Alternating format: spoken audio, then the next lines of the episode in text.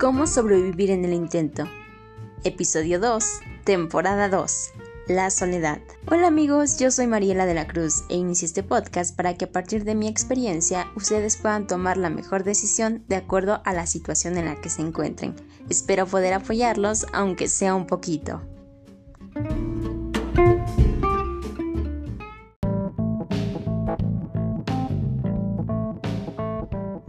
Amigos, ¿cómo se encuentran? Espero que muy bien, que la estén pasando genial en donde quiera que se ubiquen y bueno, pues les agradezco mucho eh, su compañía en este episodio nuevo de su podcast Cómo sobrevivir en el intento. Y bueno, pues como ya lo escucharon al inicio, hoy vamos a hablar acerca de la soledad y sí, es un tema para mí importante e interesante precisamente porque como ustedes saben yo vivo sola y estoy precisamente eh, lejos de mi familia. Eh, tengo familiares cercanos, pero a los que no frecuento, entonces prácticamente yo vivo sola y así, ¿no? Además estoy en una ciudad que puedo decir mm, ya no desconozco al 100%, pero que pues sí, o sea, yo viví 20 años de mi vida en otro lugar y llegar y así de repente pues acostumbrarse a las nuevas formas de vida y diferentes situaciones que pasan comúnmente en la Ciudad de México, pues puede ser un poquito complicado. Y bueno, pues yo les voy a hablar acerca de la soledad, pero eh, bueno, porque hace unos episodios atrás yo les compartía precisamente un tema relacionado con esto, pero ahora nos vamos a enfocar al hecho de eh, precisamente eso, tomar la decisión de irte a vivir solo y a qué te enfrentas con respecto al no tener compañía. Resulta que yo decidí irme a vivir sola por muchas cuestiones, pero entre ellas porque yo quería mi propio espacio. Yo soy una persona muy tímida y también soy una persona que tiende a tener un círculo muy pequeño de amigos y de personas de confianza. Incluso con mi familia eh, creo que lo más cercano son mis padres, mis hermanos y primos, sí, obviamente, o sea, pues tengo relación con todos ellos, pero eh, no es tan cercana como la comunicación que tengo con mis hermanos y con mis papás. Entonces, pues yo siempre he sido así, ¿no? Eh, siento que eh, en mí sí aplica mucho el dicho de más vale malo por conocido que bueno por conocer, entonces siempre tiendo a tener mucho cuidado al momento de estar conociendo nuevas personas y a veces prefiero eh, ahorrarme ciertas circunstancias que me pongan en peligro o que me causen disgustos. Entonces es por eso que yo tiendo a ser muy mala al momento de llegar a concretar una amistad o algún tipo de relación con una persona que recién estoy conociendo. No vivo tan sola como quisiera, y bueno, es que tiene sus pros y sus contras el vivir solo.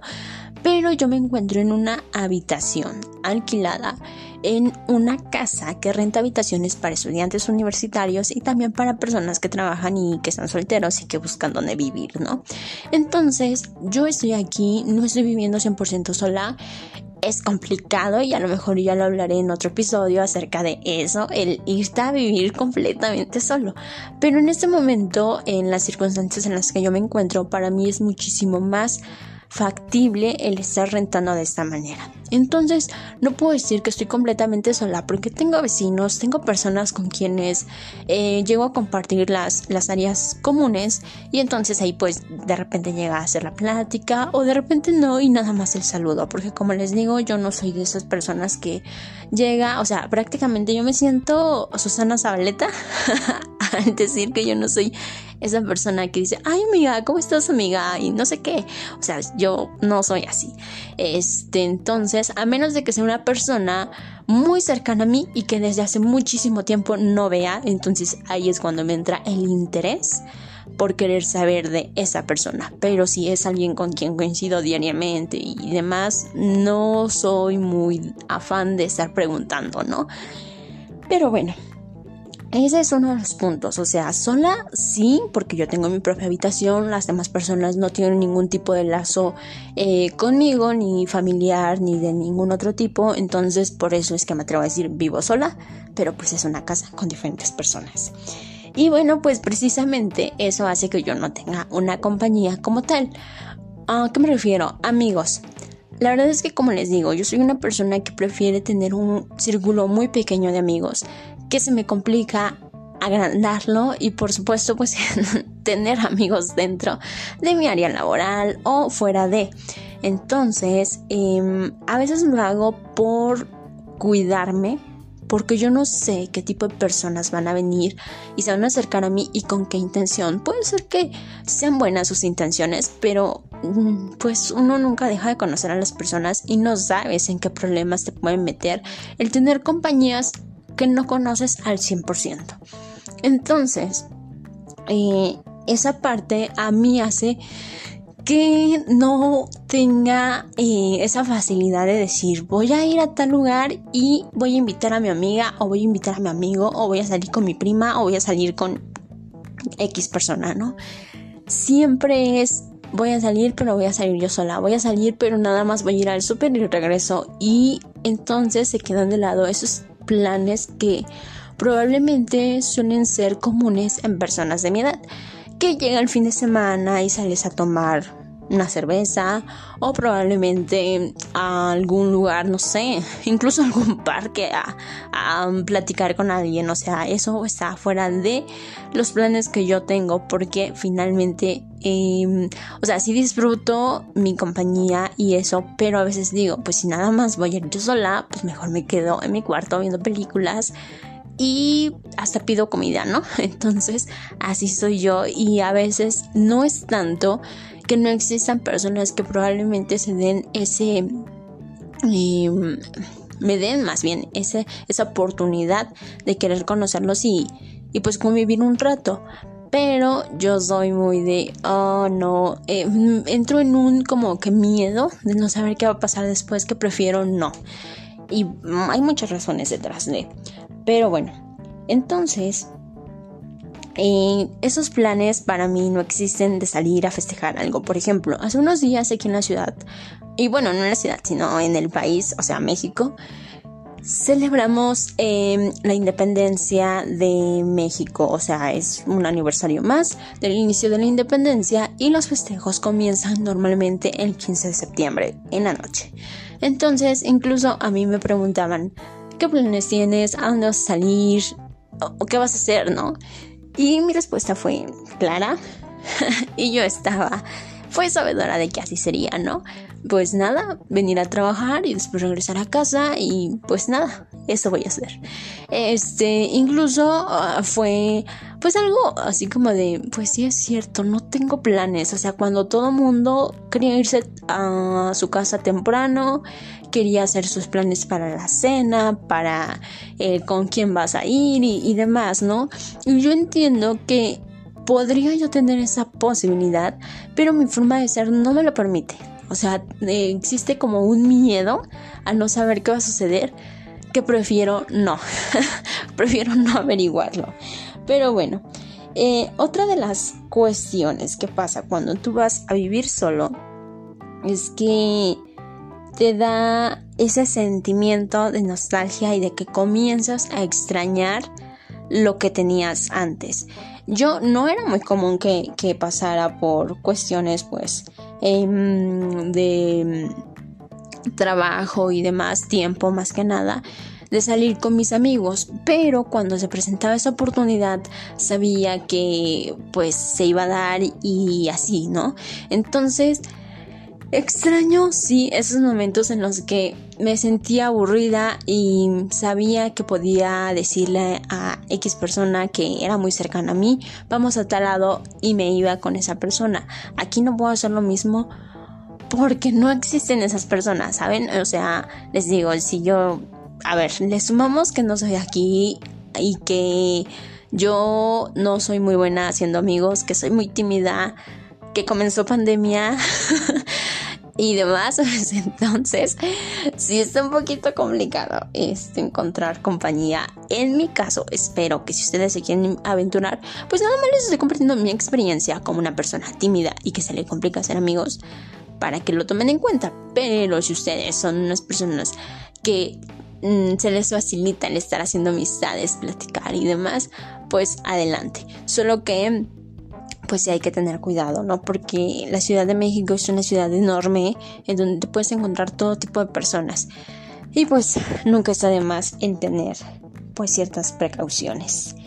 Y bueno, pues otro de las cuestiones que te enfrentas para evadir esa soledad es que puedes aventurarte a conocer amigos pero por medio de otros em, no sé digamos que otras otras posibilidades que se abren al momento de entrar a internet y me refiero a las em, aplicaciones de citas esas aplicaciones tienden a ser muy satanizadas por muchas personas porque normalmente las personas que entran ahí eh, pues sí van mucho por cuestiones sexuales y demás. Pero créanme que pueden descubrir personas increíbles. Y lo digo por experiencia, porque uno de mis mejores amigos lo conocí ahí. Incluso me atreví a irlo a conocer a su ciudad y es, ha sido una experiencia súper padre y con quien yo puedo platicar de lo que sea. Y sé que, o sea, me siento acompañada a pesar de que esa persona no se encuentre cerca de mí. Entonces, es otra posibilidad que se abre. Además de que también cuando yo estaba en un curso de inglés, una de las aplicaciones que nos recomendaron fue, eh, ay, ahorita en este momento no recuerdo la aplicación, si no mal recuerdo se llama Tandem, algo así.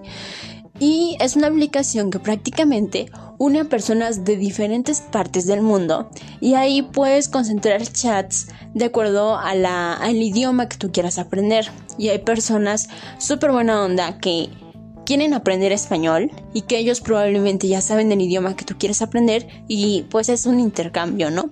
Entonces la verdad es que está muy interesante esa parte porque además de que puedes conocer personas de otros eh, países, pues también te estás dando la oportunidad de estar conversando en su idioma y tú también les estás enseñando algo de, nosotros. Entonces es así como que muy padre y pues estás creando un lazo de amistad con una persona que a lo mejor y no está físicamente aquí, pero sabes que sí existe.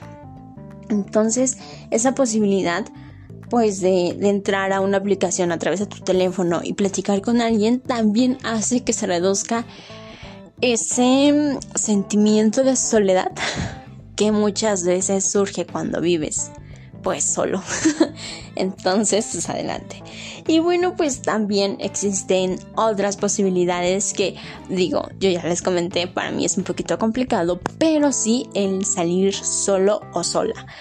Eh, a mí de repente se me mete la loquera y así soy yo de impredecible, que puedo incluso madrugar para irme a conocer algún punto de la ciudad o ir a visitar un lugar que ya conozco pero en una hora que muy poca gente lo visita. Por ejemplo, eh, hace unos días yo me fui al Zócalo de la Ciudad de México, eran las 8 de la mañana y yo ya estaba ahí, o sea, no había nada, pero esa tranquilidad de poder recorrer esas calles.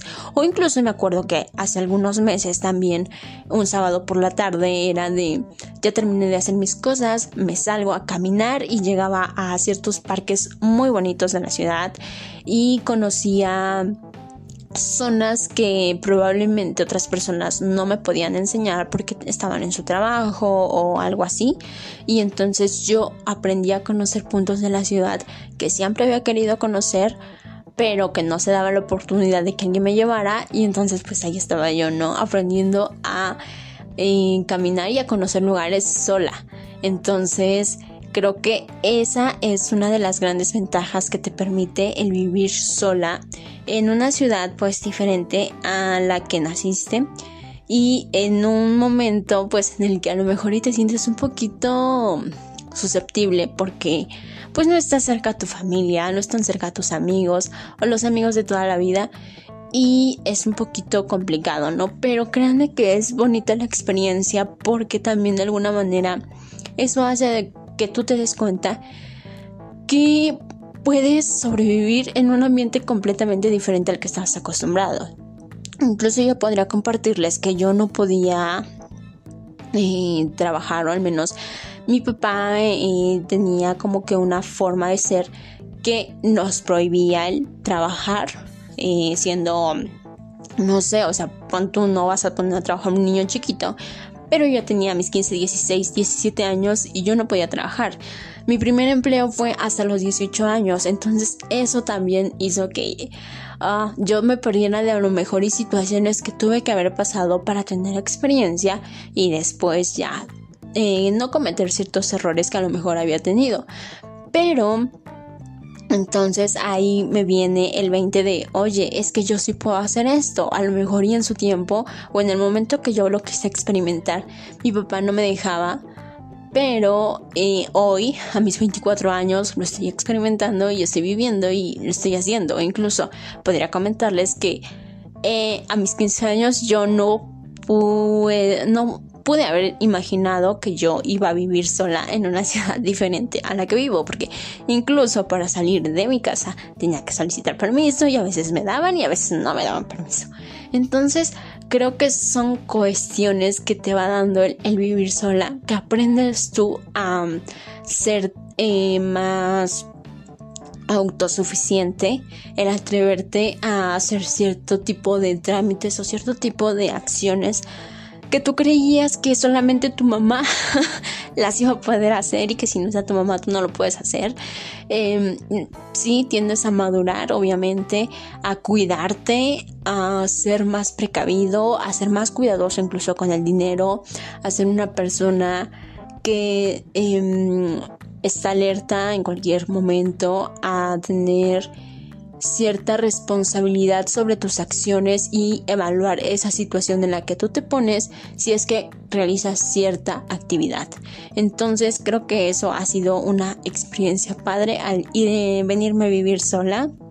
Estoy por cumplir dos años viviendo sola y a veces sí suele ser un poquito complicado porque les digo, o sea, hay situaciones que se presentan y dices, oh, podría estar con mi familia o podría estar con mis amigos, pero estoy acá, estoy sola.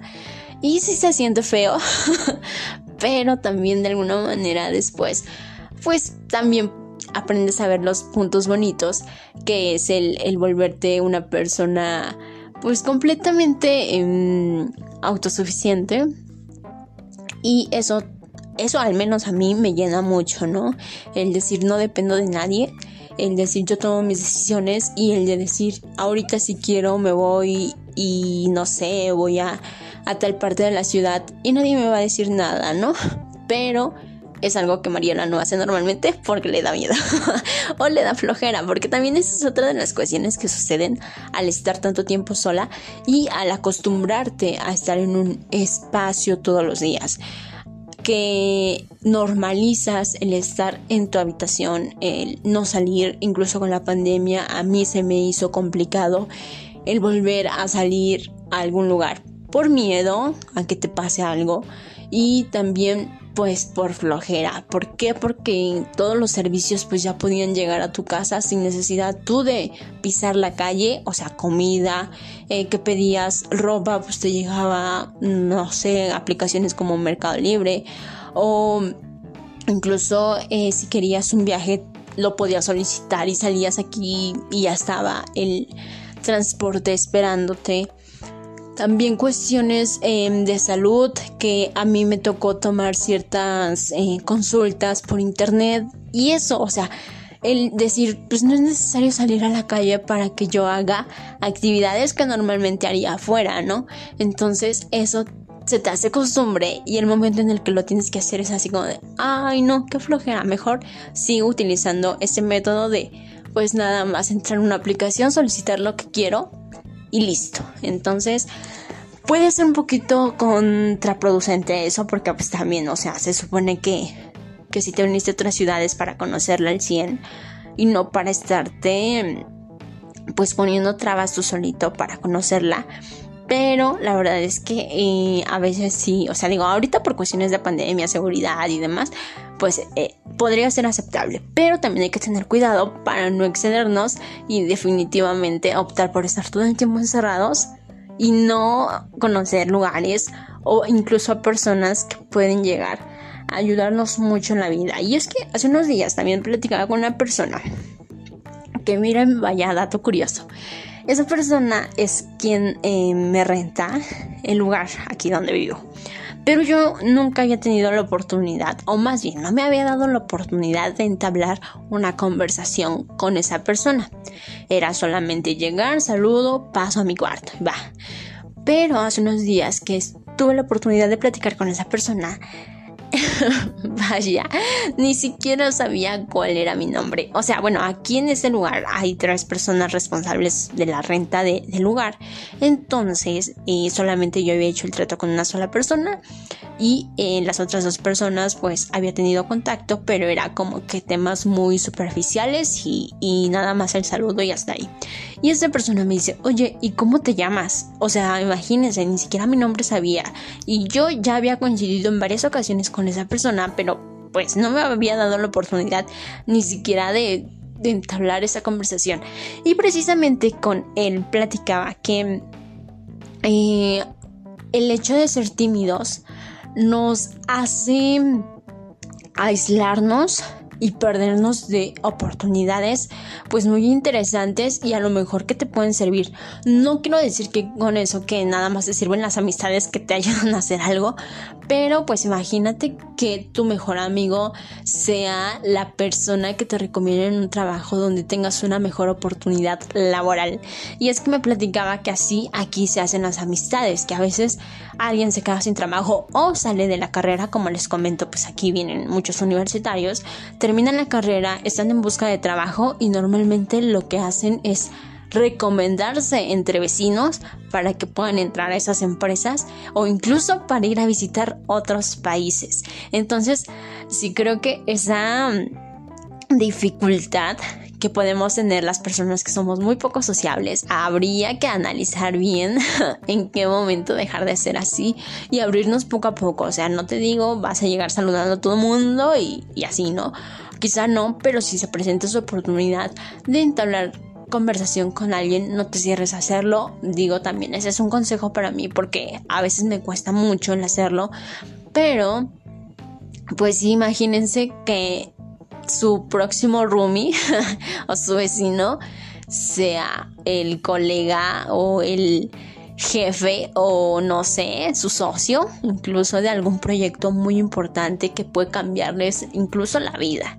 Entonces es algo interesante el hecho de de no negarse esa oportunidad de conocer nuevas personas y de salir de esa zona de confort de la que les he hablado y de esa soledad que a veces pesa. Entonces, sí, no niego que es bonito el tener tu propio espacio, pero también el hecho de tener a esas otras personas, pues obviamente te llena. Es como que un motivo de inspiración para poder seguir echándole ganas. Entonces, pues bueno, además de que también existen las redes sociales y eh, el avance de la tecnología ahora nos permite estar pues en contacto directo con personas que queremos y que a lo mejor están a la distancia. Pero pues no, hay que también valorar la presencia física de otras personas y pues quizás salgan cosas interesantes. Y bueno, pues eso era lo que les quería compartir. Que no tengan miedo a esa soledad que puede surgir al decidir irse a vivir solos pero también hay que tener mucho cuidado, estar al pendiente de todas esas alertas que también podrían pues ayudarnos a no caer en redes desconocidas o que de plano no queremos eh, vivir con, no sé, experiencias que nos pongan en peligro. Entonces, pues nada, espero que em, este enredo de palabras les haya servido y que bueno, saquen algo productivo de aquí. Y no sé a qué hora me estén escuchando, pero de verdad les agradezco mucho su compañía. Y bueno, pues sigan disfrutando su vida y recuerden no morir en el intento, más bien atrévanse a vivirlo.